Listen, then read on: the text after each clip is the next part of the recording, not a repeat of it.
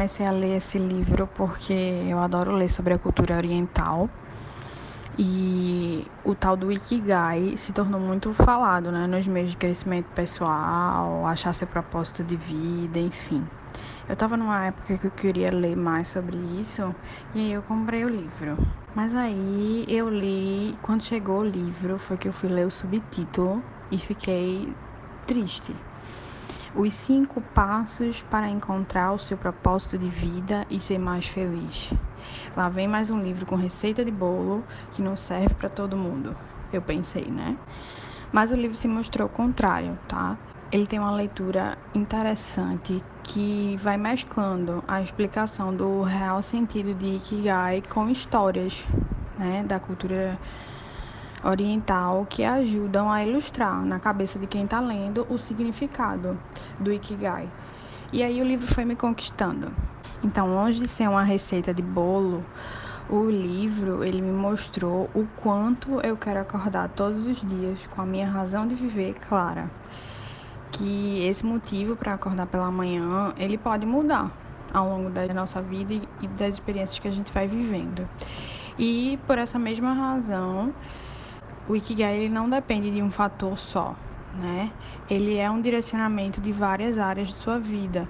Aliás, algo que a cultura oriental ela faz muito bem, né? É o conceito holístico da vida. O Ikigai é, quando a gente vai montar o nosso, né, pensar sobre isso, a gente deve fazer com calma, com serenidade, sem pressa nenhuma, porque no momento que você achar, você vai sentir aquele quentinho, sabe, no fundo do seu coração, porque é meio que uma certeza da razão pela qual você veio ao mundo, né? E ela pode diversificar ao longo da sua vida, claro que a gente não é o mesmo sempre, né? E aí eu confesso que eu ainda desenho meu Ikigai e penso nisso de tempos em tempos. Aliás, no e-book que eu deixo na minha bio, né? É, eu coloco ele como uma das ferramentas de autoconhecimento, porque ele é poderosíssimo. Fazer ele da maneira correta te traz é, um conhecimento de você mesma, de aspectos seus que às vezes você não tinha parado para pensar. Enfim, é especial demais, tá? Para finalizar os meus comentários, eu deixo aqui é, o passo a passo para a definição do Ikigai como um desejo sincero para vocês. Então é isso que eu desejo para para a vida de vocês.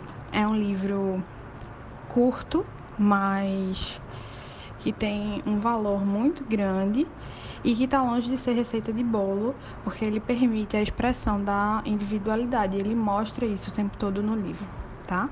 Então eu desejo que você comece pequeno, que você liberte-se, que você busque a harmonia e a sustentabilidade e que você descubra a alegria das pequenas coisas e a beleza de estar no aqui e agora. Até a próxima. Essa foi mais uma reflexão sobre um livro que eu li. Obrigado por me escutar até aqui. Se você quiser acessar outras reflexões minhas sobre autoconhecimento no cotidiano, é só acessar meu site www.comecepordentro.com e me seguir no Instagram, manali. Se cuida, até a próxima. Ah, e na descrição de todo o podcast você pode encontrar o link para os livros e para outros conteúdos que eu promovo no meu site e no Instagram.